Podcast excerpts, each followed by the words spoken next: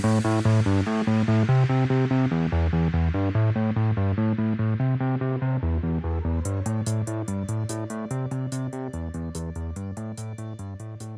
ist Torben von den Pinup Dogs und ich freue mich sehr, euch eine neue Sonderfolge präsentieren zu dürfen. Ich habe hier Christiane Beck zu Gast und wir möchten über präoperative Nüchternheit bei Kindern reden. Eine Sache kurz noch organisatorisch. CME-Punkte wird es für die Sonderfolge nicht geben, für die Hauptfolgen natürlich weiterhin ganz normal. Christiane, möchtest du dich einmal kurz selbst vorstellen? Ja, hallo Torben. Mein Name ist Christiane Beck. Ich arbeite in der Medizinischen Hochschule Hannover als Oberärztin und hauptsächlich im Bereich Kinderanästhesie.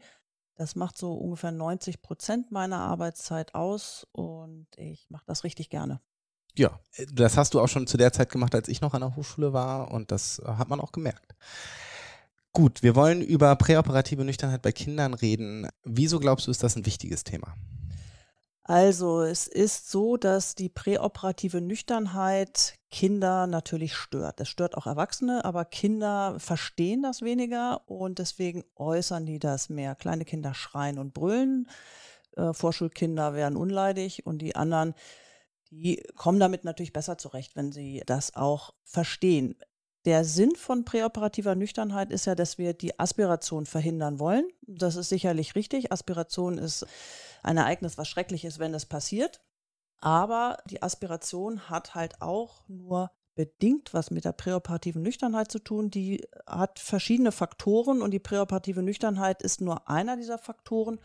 Und wenn die präoperative Nüchternheit sehr lang wird, dann mindert das das Risiko einer Aspiration eben überhaupt. Mhm. Das heißt, wir müssen da den Weg finden, dass die Nüchternheit so lang ist, dass Sicherheit für die Narkose besteht, aber es die Nüchternheit nicht so lang wird, dass sie eigentlich überhaupt gar keinen Benefit mehr für das Risiko hat und nur noch zulasten der Patienten geht, die hungrig und durstig sind. Und dann gibt es eben auch noch andere körperliche Folgen, über die wir dann gleich noch sprechen, Blutdruckabfälle, Ketoazidose und so weiter. Also jetzt mal aus äh, Sicht eines Vaters gesprochen, wenn ich mir vorstelle, dass äh, meine Kinder hungrig sind und ich ihnen nicht zu essen geben darf, ich glaube, jeder, jeder, der Eltern ist, kann das verstehen. Das ist schon Stress, also auch für die Eltern. Das ist richtig. Das ist, glaube ich, der größte brüllender Säugling ist perioperativ für die Station und für die Eltern der größte Stress, den man mhm. haben kann. Und das ist halt natürlich äh, bis zum gewissen Grade muss man das aushalten, das ist nicht die Frage, mhm. aber es ist eben nicht so, dass man die Nüchternheiten komplett auf dem Rücken der Patienten austragen kann. Nüchternheiten werden ja deswegen so lang, weil wir mit unserem OP-Plan nicht so vorankommen, wie wir das dachten, weil Patienten Notfälle dazwischenkommen, weil etwas umgeschoben wird, getauscht wird und sich verzögert. Und dann verzögern sich die Nüchternzeiten und wir justieren das nicht nach, weil wir immer denken, ach, wenn der jetzt zu kurz nüchtern ist, dann bums fällt er aus. Und da muss man eben den richtigen Weg finden. Ja, das ist so ein bisschen der Spagat, in dem wir uns immer befinden zwischen Organisation von einem OP-Plan, von einer Klinik und Zufriedenheit der Patienten, egal ob Kinder oder Erwachsene. Richtig. Und die Entwicklung der nüchtern Zeiten, warum wir das heute so machen, da muss man so ein bisschen zurückblicken. Also jeder Anästhesist lernt ja auch heute noch was über das Mendelssohn-Syndrom. Mhm. Das Mendelssohn-Syndrom, was sich in dieser Dyspnoe, niedriger Sättigung, Kurzatmigkeit und diesem spezifischen ähm, Röntgenbefund, Röntgen-Thorax-Befund zeigt. Das wurde von Mendelssohn beschrieben, ich glaube 46 ungefähr. Das war eine Untersuchung an gynäkologischen Patienten, die im Rahmen der Geburt, der geburtshilflichen Narkose ähm, aspiriert hatten. Und mhm. da waren, der größte Teil waren diese Magensaftaspirationen, die zu diesem Mendelssohn-Syndrom führen, aber es waren auch Patientinnen dabei, die feste Nahrung aspiriert hatten. Und da sind zwei auch direkt verstorben. Okay. Das heißt, und das muss man eben ganz klar unterscheiden, es, die Aspiration von Magensaft ist das eine und die Aspiration von fester Nahrung ist das andere. Und das ist halt wirklich richtig gefährlich. Und das ist ein bestimmtes Patientenklientel, was da so gefährdet ist. Das muss man rausfinden. In den 60er Jahren hat man dann angefangen, so Neil Peos ähm, from Midnight, dieses Dogma rauszugeben, mhm. dass Patienten, alle Patienten ab Mitternacht nüchtern gelassen wurden. Und das ist, natürlich schlafen wir alle und natürlich sind wir alle nachts nüchtern und wachen morgens auf und sind nicht in einem desolaten Zustand. Das ist völlig klar. Aber wenn sich dann eben die Nüchternzeit des Tages Tages da noch auffropft, auch gerade für kleine Kinder, dann wird es irgendwann problematisch. Und das gilt es eben zu unterbinden. Es geht nicht um den Patienten, der als erstes morgens in den OP kommt mit seiner nächtlichen Nüchternzeit, sondern um alle folgenden, weil nicht jeder kann der erste im OP sein. Und dieses äh, Dogma mit Neil Powers from Midnight, das hat lange Bestand gehabt und das ist sehr praktisch in der Umsetzung, mhm. weil man kann mit dem Patienten machen, was man will. Man kann sich morgens entscheiden, wer kommt zuerst und wer kommt zuletzt dran. Aber auch da haben die Anästhesisten schnell gemerkt oder auch alle Beteiligten, dass das alles auf dem Rücken der Patienten ausgetragen wird und sehr rigide ist. Und dann hat man 1999 die erste Leitlinie der Amerikaner rausgegeben, der ASA. Und da ist schon die zweistündige Nüchternheit für klare Flüssigkeit reingekommen. Und 2011 ist das auch von den Europäern übernommen worden und da ist schon darauf hingewiesen worden, dass man die Patienten zum Trinken animieren soll. Man mhm. soll ihnen sagen, dass es wichtig ist, weil man mitgekriegt hat, dass die Patienten trotzdem nicht richtig trinken und dass die Stationen eben trotzdem nicht das Getränk anbieten und dass der Chirurg trotzdem noch sagt, dass alle nüchtern bleiben sollen und dann eine große Verunsicherung da ist. Und das hat sich bis heute eigentlich nicht geändert. Man muss sagen, diese zweistündige Nüchternzeit steht. Wenn man in seiner Klinik mal genau guckt, dann wird das häufig immer noch als Nilpaus von mhm. Midnight umgesetzt, weil dann muss keiner dran denken. Dann hängt man dem Patienten ein Schild ans Bett, dass er nicht mehr essen und trinken darf und muss sich da nicht mehr weiter drum kümmern und das nicht anpassen. Und das ist in meinen Augen das große Problem, dass wir daran müssen, dass wir den Patienten das beibringen müssen. Man muss also die Patienten schulen, man muss das Pflegepersonal schulen, man muss das ärztliche Personal schulen, man muss auch als Anästhesist dahin kommen, dass man Nüchternzeit gegenüber den Chirurgen nicht als Drohung immer mhm. verwendet. Das ist der Fehler, den wir machen in meinen Augen. Wir haben immer, wir drohen immer. Wir sagen, wenn der nicht nüchtern ist, dann machen wir den nicht. Dann kannst du sehen, dann verschieben wir das nach hinten und dann wollen wir mal sehen, ob dir das nicht vielleicht zu spät ist, mhm. dass wir die Operation gar nicht mehr anfangen. Wenn man ehrlich ist, das läuft so in Kliniken und das läuft auf dem Rücken der Patienten und kein Mensch aspiriert, weil er ein halbes Glas Wasser getrunken hat. Mhm. Und weil diese Nüchternzeiten, wie sie im Moment bestehen, 6, 4, 2 nennt man das, sechs Stunden feste Nahrung, vier Stunden Milch für kleine Kinder, zwei Stunden für klare Flüssigkeit, die sind so unflexibel immer noch, dass man es nicht schafft, real kurze Nüchternzeiten in den Kliniken zu generieren. Mhm. Ja? Und deswegen muss man in meiner Wahrnehmung, und das die ist die Wahrnehmung vieler, besonders vieler Kinderanästhesisten, daran, die Nüchternzeiten weiter verkürzen, dass man mehr Flexibilität kriegt da muss man viel Schulung in die Kliniken bringen, sonst setzt man es für die Patienten nicht um. Ich finde, was du beschreibst, ist ja auch ein schönes Beispiel davon, wie träge neue Erkenntnisse sind. Ich meine, alles, was du gerade gesagt hast, ist schon viele, viele Jahre, steht so in den Leitlinien drin und im Endeffekt ist es in den Köpfen von uns Ärzten immer noch drin, es ist in den Köpfen von der Pflege drin und es ist auch in den Köpfen von den Patienten drin. Wie oft man im Prämedikationsgespräch dann halt doch noch hört, wenn man sagt, ja, und sie müssen nüchtern sein, ja, ja, klar, nach dem Armbrot esse ich nichts mehr. Nee, ist gar nicht notwendig. Ja, also da muss man wirklich viel, viel Schulung machen. Es dauert, es ist halt ein Prozess über Jahre und nicht über Monate. Jetzt haben wir schon über Aspiration gesprochen. Was sind denn überhaupt die Risikofaktoren, außer vielleicht die Nüchternzeit für eine Aspiration?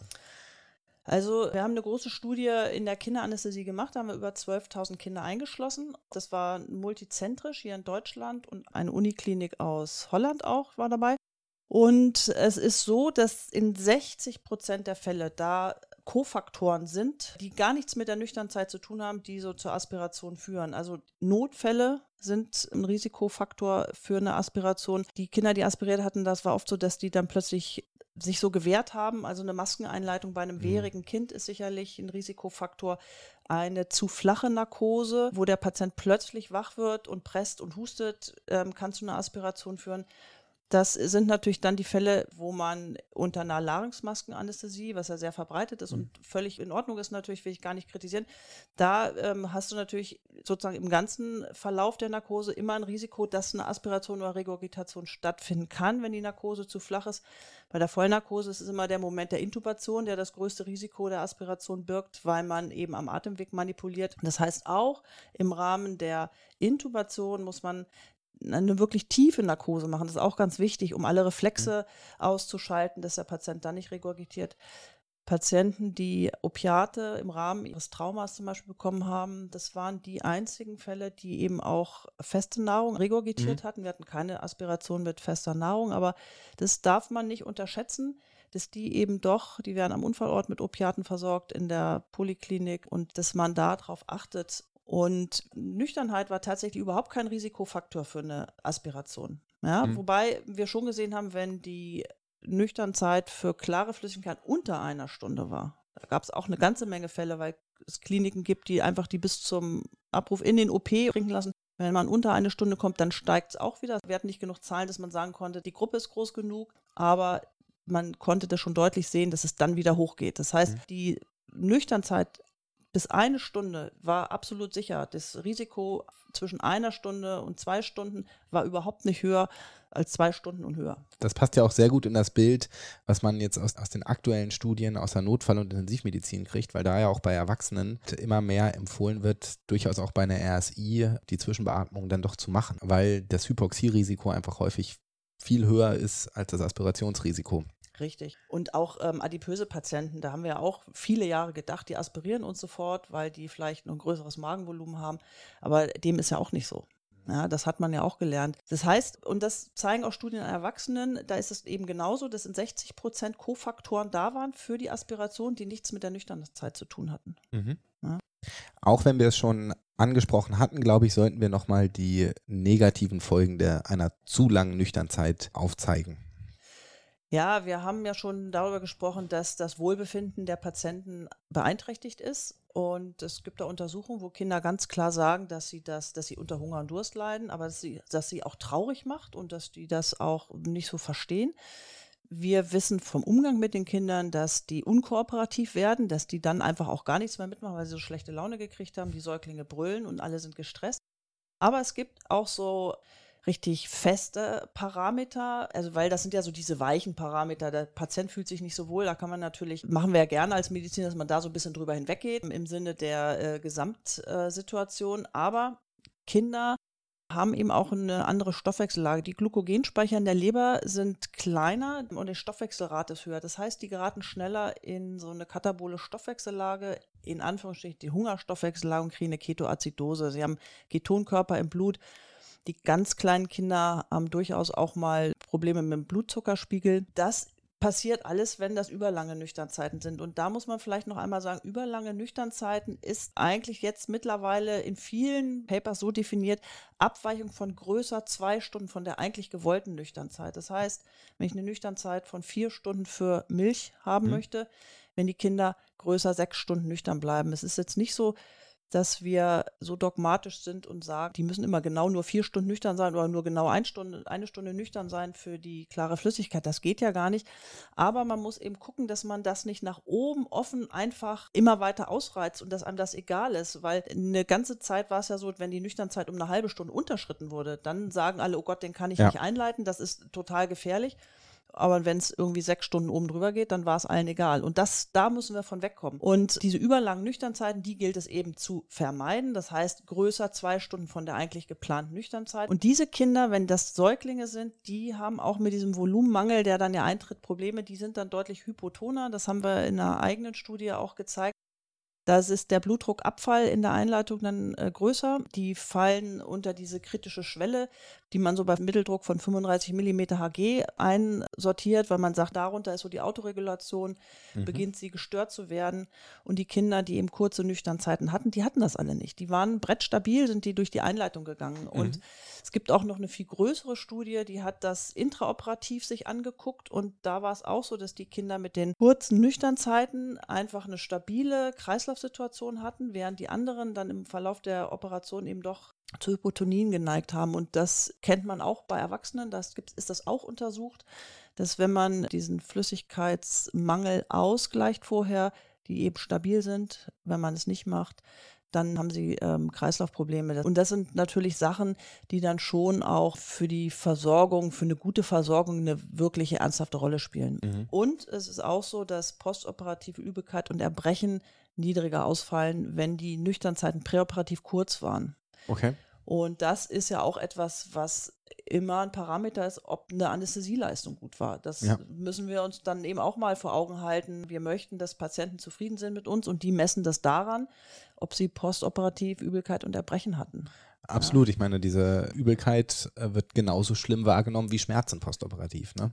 ich glaube, bei Kindern noch viel schlimmer als für Erwachsene, aber auch für Erwachsene ist das sehr, sehr quälend. Was mich jetzt noch brennend interessiert ist, du hast schon gesagt, ihr habt da selbst schon viel Forschung gemacht äh, auf dem Bereich.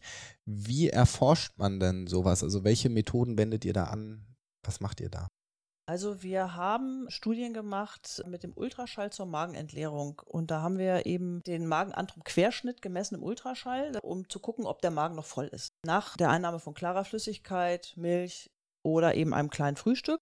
Und äh, der Magenultraschall, glaube ich tatsächlich, wird etwas sein, was auch kommt, was wir irgendwann viel, viel mehr einsetzen werden in den Situationen, wo wir nicht sicher sind, wie ist die Nüchternheit wirklich eingehalten worden oder hat der jetzt irgendwelche Probleme, dass man sagt, der hat Magenentleerungsstörung möglicherweise. Ich gucke da vorher nochmal, was mich da erwartet oder ich habe einen Notfallpatienten. Also immer, wenn es so unklar ist, wenn man sagt, naja, da sind Risikofaktoren und so richtig klar ist es nicht, kann man Magenultraschall machen. Das ist eigentlich leicht zu erlernen und wir sehen es ja auch an den ZVKs.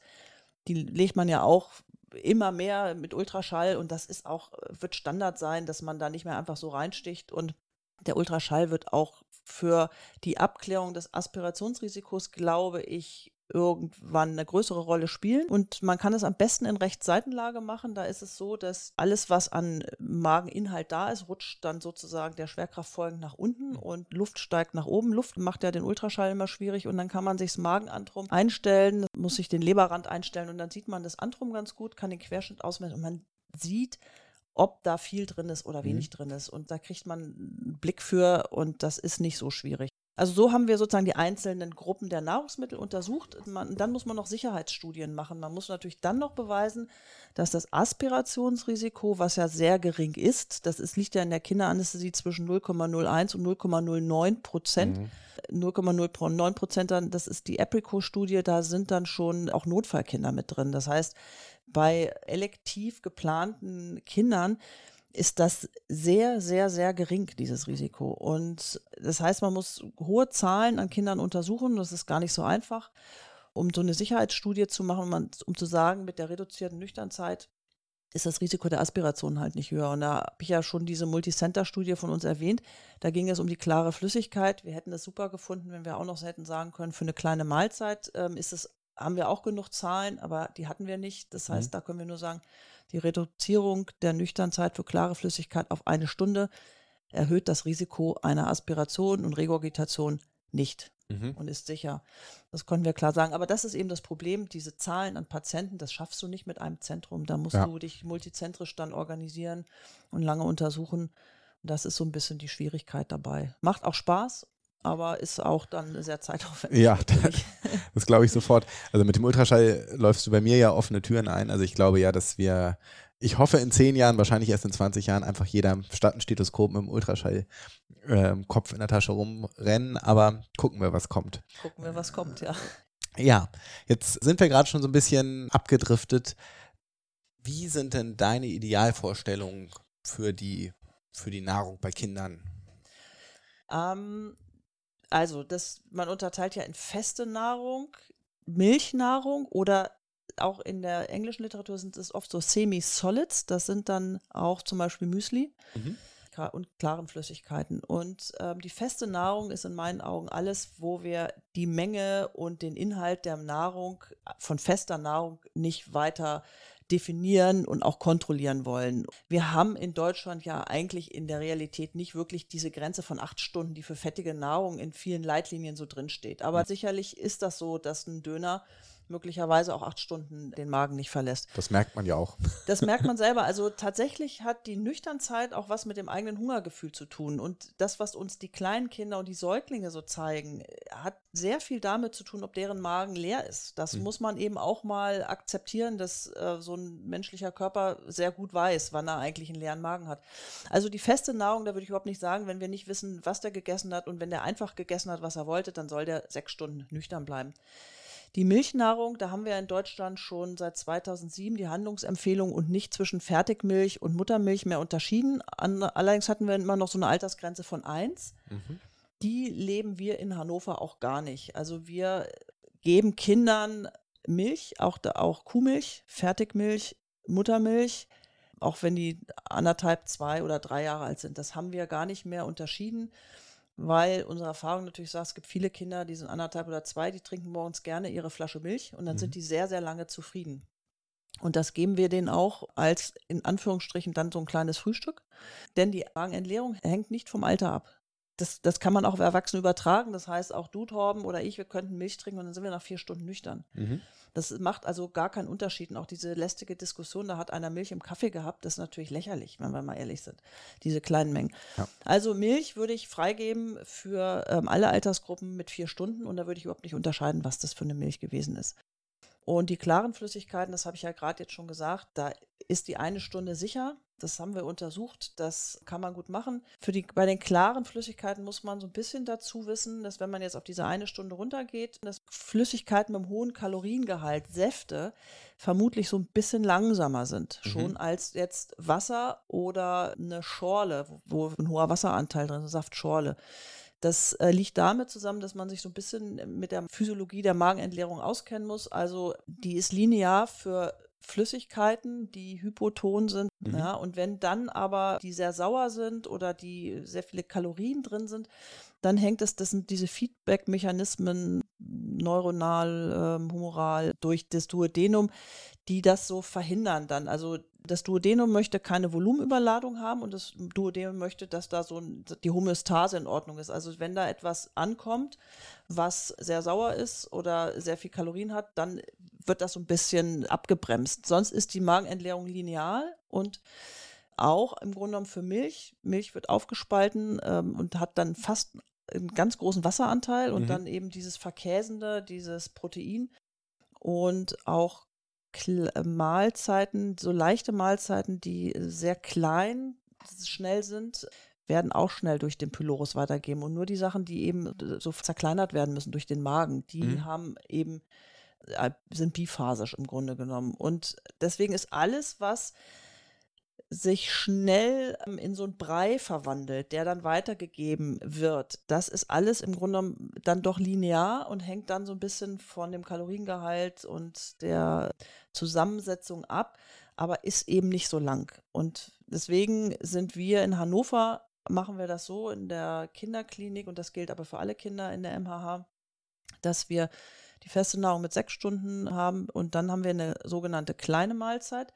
Das ist entweder sind die Milchprodukte oder es ist, es ist auch Toastbrot, ein Toast pro 10 Kilo, maximal drei. Da können sie dann aber auch draufschmieren, was sie wollen. Da dürfen sie auch Nutella draufschmieren. Und das ist eben so, wenn man den Kindern noch ein kleines Frühstück gibt. Es gibt ja Kinder, die müssen halt bis mittags warten, die sind erst nach 12 Uhr dran, dann dürfen die morgens frühstücken, dann sind die zufriedener, dann ist das gar nicht so schlimm, dann dürfen die trinken bis eine Stunde vorher und dann werden die in OP geholt und dann haben die fast einen normalen Tag gehabt. Und damit ist man ein bisschen flexibler. Und mit der klaren Flüssigkeit machen wir es so, dass wir anrufen, wann die aufhören. Die müssen, die dürfen und sollen alle trinken, bis wir anrufen. Es, der Saalanästhesist ist verantwortlich dafür zu stoppen, wann äh, das Kind aufhören soll zu trinken. Das heißt, die Verantwortung geht wieder mehr auf die Anästhesie über. Wir wollen nüchterne Kinder haben. Wir wollen möglichst kurz nüchterne Kinder haben. Deswegen sind wir dafür verantwortlich. Es ist nämlich so, dass die Pflege auf der Station und auch die Ärzte auf der Station nicht in der Lage sind zu gucken, wie ist das OP-Programm vorangeschritten. Die können das nicht steuern. Das äh, mussten wir auch lernen. Wir haben früher ja unsere Anordnung so gemacht, dass wir aufgeschrieben haben, dass die bis zwei Stunden vorher trinken dürfen oder bis vier Stunden vorher Milch haben so, dürfen. Aber wie sollen Eltern und Pflegekräfte und auch Ärzte auf Station wissen, wann diese vier Stunden beginnen oder diese zwei Stunden beginnen oder auch jetzt, wenn wir moderner sind, die eine Stunde beginnt? Das ist nicht möglich. Es kann nur der Anästhesist im Saal wissen, wann jemand aufhören soll zu trinken. Deswegen ist das unsere Verantwortung und wir rufen an. Wir haben unsere Abläufe analysiert und die Transportzeiten sind sehr lang in der MHH. Mhm. Deswegen koppeln wir es für die meisten Bereiche an die Transportzeit. Also in dem Moment, wo der dann abgerufen wird, soll er aufhören zu trinken, kriegt sein Dormikum und dann ist die Stunde auch rum. Und wenn die jetzt, wenn es nur 45 Minuten sind, dann ist das auch nicht schlimm, weil niemand aspiriert, weil er schluckweise getrunken hat. Das finde ich super, super spannend. Also zum einen, dass man als Anästhesist da wieder eine Feedback-Schleife an die Station gibt. Ich glaube, das ist der einzige Weg, wie es gehen kann, weil jetzt mal aus meiner Sicht von Intensivstationen, selbst wenn man OP-Organisation kennt, wenn man gerade nicht in dem OP ist, einzuschätzen, wie lange etwas dauert, ist auch aus meiner Sicht sehr, sehr schwierig. Ähm, von daher, ja, ja, das ist unmöglich. Also das heißt, man kriegt in der Realität nur kurze Nüchternzeiten hin, wenn man einerseits die Grenzen für die Nüchternzeit kurz hält, das heißt kurze Nüchternregeln einführt und organisatorisch das so organisiert, dass das äh, die, der nüchtern Stopp oder der Stopp an andere Prozesse eigentlich angekoppelt ist. Das heißt, da muss man sein Haus ein bisschen analysieren.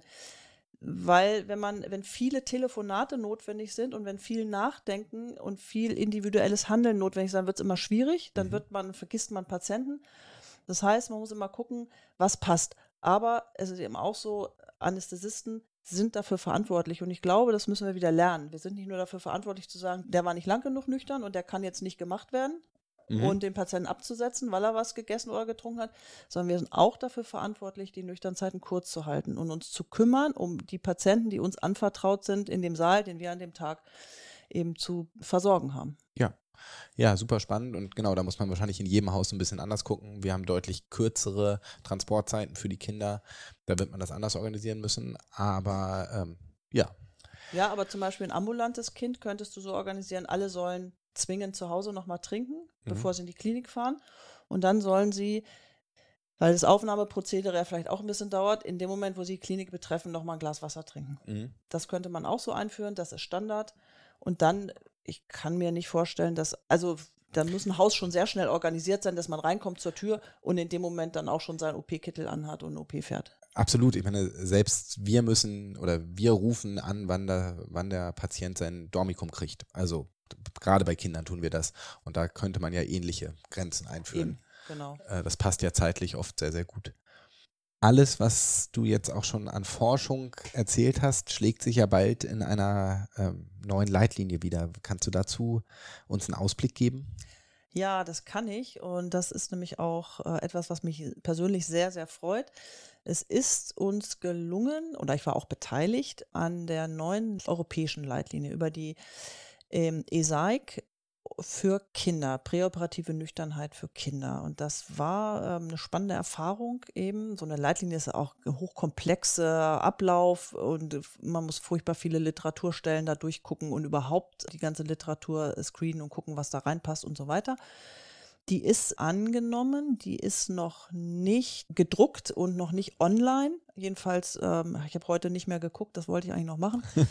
ich habe jetzt sozusagen nur den, den Vorentwurf, aber der ist angenommen, das, das weiß ich. Und da sind die Empfehlungen so, sechs Stunden für feste Nahrung, vier Stunden für Milchprodukte. Mhm. Und da ist auch die Altersgrenze gefallen. Also die Altersgrenze ist raus. Das heißt, die Grenze mit einem halben Jahr oder einem Jahr gibt es nicht mehr. Es gilt jetzt für alle Kinder von 0 bis 18 Jahren.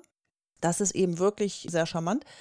Also vier Stunden für Milch und Fertigmilch und für Brustmilch sind sie sogar auf drei Stunden runtergegangen. Okay.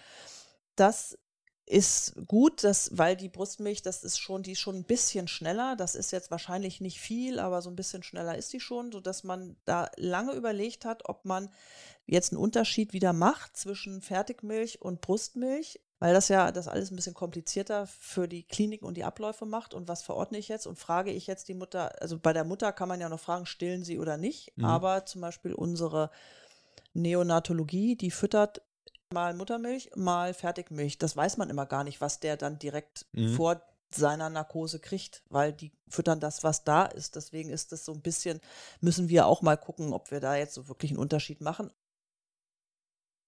Also äh, vier Stunden für die Fertigmilch und die normale Milch, drei Stunden für die Brustmilch und eine Stunde für die klare Flüssigkeit. Das ist eben auch mit einer hohen Evidenz alles belegt. Und dann freut mich besonders, die kleine Mahlzeit ist mit reingekommen. Die ist natürlich nur eine Expertenmeinung, weil wir da nicht die Sicherheitsstudien haben, die zeigen, dass das Aspirationsrisiko nicht steigt und vor allem das Aspirationsrisiko von fester Nahrung, das ist ja viel schlimmer, als wenn es Magensaft ist, aber es ist aufgenommen, weil viele europäische Zentren das eben machen. Mhm. Also eine eminenzbasierte Empfehlung natürlich dann auch nur ein Erf eine Erfahrung, aber es ist mit aufgenommen worden, weil die Vorteile für die Kinder eben so groß ist, weil die Erfahrung so positiv ist und weil das, weil wir eben auch gar keine Risiken gesehen haben. Wir haben alle keine Aspiration gesehen. Wir ja. fahren mit diesem Modell alle seit sehr, sehr vielen Jahren, seit über zehn Jahren sehr gut und sehr sicher. Und da sind eben als Appendix so angehängt aus Uppsala aus der Bult hier in Hannover und aus der MHH in Hannover, wie wir das machen, also was bei uns eine kleine Mahlzeit ist. Mhm. Ja, dass man sich das vielleicht abgucken kann. Wenn man jetzt als Krankenhaus denkt, das möchte ich doch auch einführen, dann kann man da gucken und kann man sagen, das übernehme ich. Und wir haben uns schon eben jetzt auch verständigt in dieser Gruppe, dass man vielleicht jetzt auch noch guckt, dass man das mit Zahlen und Studien untermauert, dass man das europäisch löst, dieses Problem, weil jedes einzelne Krankenhaus für sich da nicht genug Zahlen hat und ähm, dass man dann die Datenlage noch ein bisschen erhärtet und dann den Evidenzgrad auch für so eine kleine Mahlzeit hochsetzt. Mhm.